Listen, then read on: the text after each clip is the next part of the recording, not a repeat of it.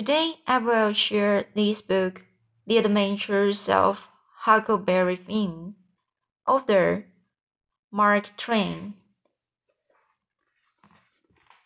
I believe you know this uh, book and it's very famous, right? And so I will just read introduction first. Early one morning, we saw the big house coming down the river, so we got in the canoe and paddled out to it. We looked in the window. The house still had all its furniture. There was a bed, a table, and two old chairs. A lot of clothes were hanging on the wall. There was something lying on the floor, too. It looked like a man. Jim said, Hello, but the man didn't move. We thought he was asleep. Jim went to look at him. He's not sleeping, Jim said. He's dead. Huckleberry Finn lives with the widow, widow Douglas Douglas in St. Petersburg, Missouri. His friends call him Huck. His best friends are Tom Sawyer, Sawyer, and the widow's black slave Jean. In this story, Huck and Jean travel down the Mississippi River from St. Petersburg to Cairo. On the river, they have a lot of adventures and meet a lot of interesting people. They even meet a king, but Huck soon learns that he is not a real king. Huck and Jim often travel at night because Jim is a runaway slave. Until 1861, a white American could buy the slave. Slaves were black men and women from Africa, and they had to stay with their owner if they ran away, they were caught. Then they were taken back. Slaves usually worked on farms, but some worked in people's houses, in cities and towns. It was illegal to travel with the runaway slave. So in this story, Huck and Jim have to be very careful. Huck's elder friend, Tom Sawyer, also loves adventure. Huck likes Tom because he's very smart. He always has a lot of good ideas. These ideas usually get boys into trouble. The Mississippi is the biggest river in the United States. It begins in Montana in the north of the country, and it meets the ocean in New Orleans, New Orleans in the south. In the 1880s, the river was very busy. Food, wood, and people were carried along it. There were many different kinds of boats on it. The biggest were the steamboats. They mostly carried people, but you could take anything on them. Steamboats were very dangerous. They often hit small boats and destroyed them. People used rafts to cross the river. Rafts were made from pieces of wood they weren't very comfortable, but they were usually safe. Huckleberry Finn has his adventures on the islands, in the Mississippi, and in the tombs and the woods near the river. Mark Twain's real name was Samuel Clemens. Samuel Clemens was born in America in 1835. He grew up in the state of Missouri. when he was a child, he lived in Hannibal. Hannibal is a town on the Mississippi. Later, Twain wrote two books about Hannibal and the, the river. The Adventures of Tom Sawyer, Sawyer, 1876, and The Adventures of Huckleberry Finn, 1884. The Adventures of Tom Sawyer, Sawyer uses stories from Samuel Clemens' real life. Young Samuel played on a river and had a lot of adventures. In his books, Twain changes the name of his hometown to St. Petersburg. The name Mark Twain was very special to Samuel Clem Clemens. When he was a young man, he worked on a steamboat on the Mississippi. The steamboats went up and down the river every day. They needed deep water. So one man stood at the front of the boat and measured the water every few minutes. The water had to be there. Um, the water had to be three and a half meters deep. If the water was deep enough, the man shouted, Mark Twain. Samuel Clemens loved working on the river, so he used the name Mark Twain when he wrote his first book, The Adventures of Tom Sawyer. Sawyer. Samuel Clemens did many things in his life. He dug for gold in Nevada. He did business in South America and made a lot of money when he went back to Missouri. He worked as a pilot on a steamboat. Samuel Clemens was also a very funny man. People loved to listen to his stories. He traveled all over the United States and Europe, and he was often asked to make speeches. He usually talked about the differences between Europe and the USA. Later, he wrote these stories down for an American newspaper. In 1867, they were made into a book. This was called The Innocent Abroad.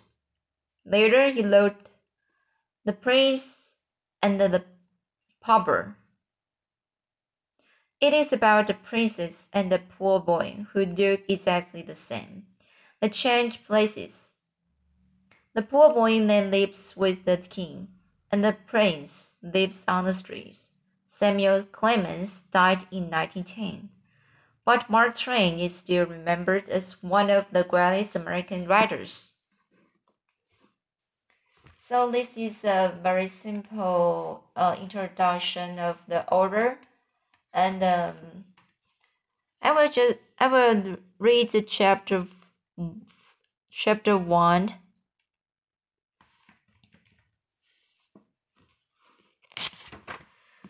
The Tom Sawyer Game. You don't know me if you haven't read The Adventures of Tom Sawyer. Mr. Mark Twain wrote that book, and most of it was true. Some things weren't exactly true, but everybody lies sometimes. Maybe not Tom's Aunt Polly or the widow Douglas Snow. They were in that other book. The book ended like this Tom and I found some money in the cave, and it made us rich. We got six thousand dollars each in gold. That's a lot of money, so we gave it to Judge Thatcher to keep it safe. The widow Douglas made me her son. I will teach you to be polite, she said. But I didn't want to be polite. I didn't like living in the house all the time. She even dressed me in nice clothes, but I really didn't like them. So one night, I put on my old clothes and ran away. But Tom Sawyer found me. He said, I'm going to start again of robbers. If you go live with the widow again, you can join game. So I went back. When I got home, the widow cried with happiness. She kissed me and said, My poor lost baby has come home. I didn't like that, but she meant it in a nice way. Then it all started again. I had to sleep in the bed, and I had to wear new clothes. I even had to be polite at dinner. One night I went to my room, feeling really lonely. Then I heard something. It sounded like a cat. Meow, meow. I went to the window and looked down. It was Tom, waiting for me. I climbed out the window to meet him.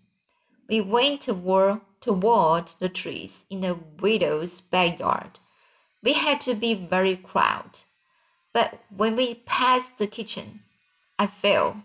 The widow's old slave, Jean, heard the noise and said, Who's that?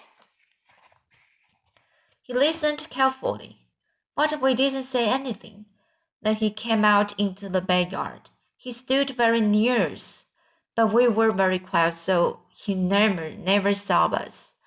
Then my foot began to itch. but couldn't move. I didn't want him to hear me. The itch moved to my ear. Next, it moved to my back, right between my shoulders. This happens a lot. When I have to be quiet, I start to itch in a thousand, thousand places. Soon, Jim said, Hey, where are you?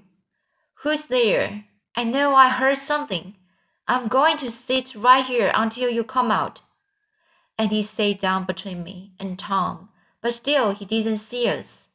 He sat against the tree and waited. My nose began to itch. Then I started to itch on the, on the inside. I itched it. I itched in 11 different places now. But then Jim fell asleep, and then my itches stopped.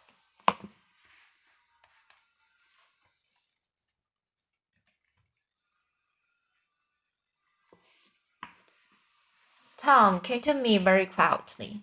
Let's tie Jim to the tree, just for fun, he said. That's too dangerous, I said. So then Tom went to Jim really carefully. He didn't want Jim to wake up. He took Jim's hat and hung it on in the tree above his head. Then Tom and I ran as fast as we could into the woods. The next day, Jim told everybody the story. Ghosts put me to sleep, he said. They picked me up and took me all over the state of Missouri, and then they brought me back and hung my hat in the tree. Later, when he told the story again, all over the state of Missouri changed to all over the USA. The next time, it was all over the world. Jim loved to tell stories, and people loved to hear, hear names too. Black people walked for a miles to hear his story for the ghosts. When we left Jim, he was still asleep. We ran on the way to Tom and found some other boys. Then we all followed Tom to his secret hiding place. There was a small hole in the hill, and we climbed through into a big cave. Tom told everybody about his gang of robbers. We will call it Tom Sawyer's game, he said, and this will be our hiding place. We all had to sign our names in blood. We also promised not to tell anybody about the game, Tom said. If anybody tells, the game will kill his family's family. Then Huck can join because he doesn't have a family, somebody said. You can kill the widow, she almost my family, I suggested. Everybody thought that was a good idea, so I so I joined the game. Then somebody asked, What do robbers do? Tom said, They steal things, of course, and then they ransom people. Ransom?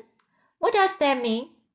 I don't know, said Tom, but robbers do it. I read it in the book, so we all got to do it. We have to bring prisoners to the cave and ransom them. Then we kill the men, but we keep the women until they fall in love with us.